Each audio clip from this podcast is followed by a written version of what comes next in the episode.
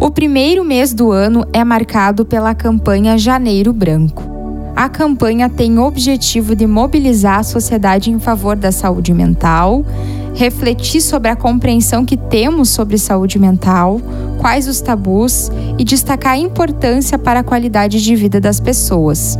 Os números crescem cada vez mais em casos de depressão, ansiedade, comportamento suicida e outras psicopatologias no Brasil e no mundo. Isso demonstra que as pessoas precisam também começar a cuidar dos seus aspectos mentais e emocionais da sua vida. Qual a importância de discutir a saúde mental? O que significa ter saúde mental? E que orientações são importantes? Eu sou a psicóloga Bruna Almeida e estes são alguns dos assuntos que vamos abordar no episódio de hoje no nosso podcast Saúde Mental em Pauta. Então, qual a importância de trazer a temática da saúde mental para discussão em sociedade? Um primeiro aspecto consiste em apontar que a saúde mental ela é uma temática que deve ser discutida o ano todo.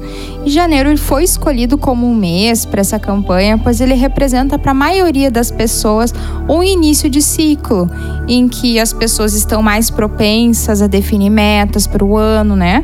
O que torna muito interessante incluir essa temática nesse momento. E discutir saúde mental é importantíssimo uh, quando nos deparamos uh, com uma realidade crescente de aumento de transtornos mentais, como os transtornos depressivos e os transtornos de ansiedade, que acometem grande parte da população e interferem diretamente na qualidade de vida das pessoas.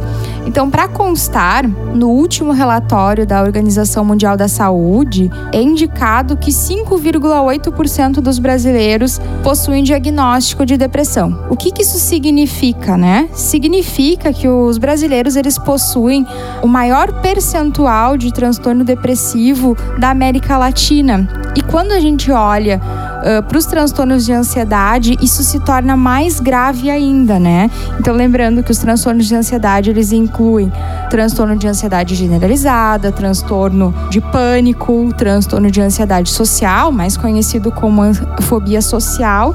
E a gente vê que 9,3% dos brasileiros possuem diagnóstico de algum transtorno de ansiedade, né? E o que se torna uh, bem grave, que a gente percebe que a população brasileira ela possui a maior incidência de transtorno de ansiedade no mundo. Outro fator importante também, que é importante trazer quando a gente vai discutir a questão da saúde mental, é entender que a depressão ela é considerada uma das doenças mais incapacitantes no mundo, né? Ou seja, é aquela doença que faz com que as pessoas precisem se afastar do seu trabalho, do seu lazer, das suas atividades de convívio social, o que com certeza vai uh, trazer sérios impactos para a qualidade de vida, como essa vida está sendo vivenciada, né? E também existem uh, outras doenças, né, que afetam as pessoas. Uh, para citar transtorno bipolar, uh, os transtornos de personalidade, né, que são transtornos que possuem um padrão né, de comportamento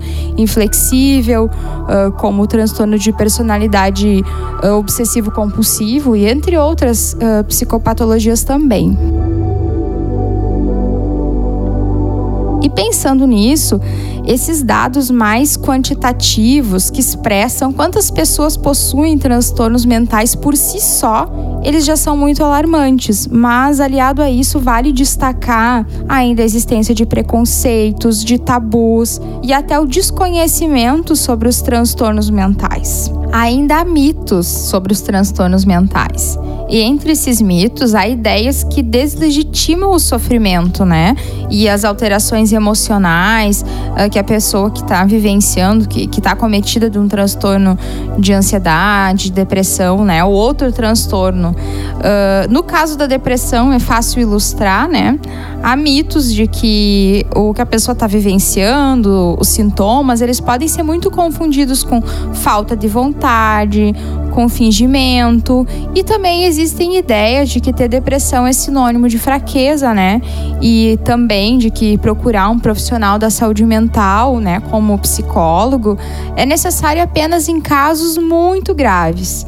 E esses mitos é sempre importante lembrar que eles podem contribuir muito para que as pessoas não procurem um tratamento adequado, né, que é realizado por profissionais da saúde mental, como o psicólogo e o médico psiquiatra. Outro ponto essencial é refletir o que é saúde mental, né? afinal, né? Para podermos avaliar como vai a nossa. Então, uh, entende-se saúde mental como um estado de bem-estar, né? No, no qual cada um de nós consegue lidar com as tensões normais da vida, consegue trabalhar de forma produtiva, consegue fazer contribuições para sua comunidade, para a sociedade que está inserido. E é importante dizer que esse é um entendimento da Organização Pan-Americana de Saúde.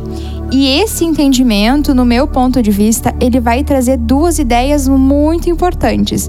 A primeira delas é o fato de que ter saúde mental não exclui as dificuldades emocionais que fazem parte da vida, mas apresenta a ideia de que cada pessoa ela vai possuir recursos próprios, né, uh, para lidar com as tensões uh, e com os desafios que são inerentes, que são normais à vida. Ou seja, uh, que o sujeito consiga funcionar, ter o seu funcionamento mantido, apesar do estado emocional que ele está experienciando. E outra ideia importante que esse entendimento traz sobre a saúde mental, no meu ponto de vista, é o foco no bem-estar e não na ausência de doenças. E isso implica dizer que saúde mental é muito mais do que não ter uma doença mental.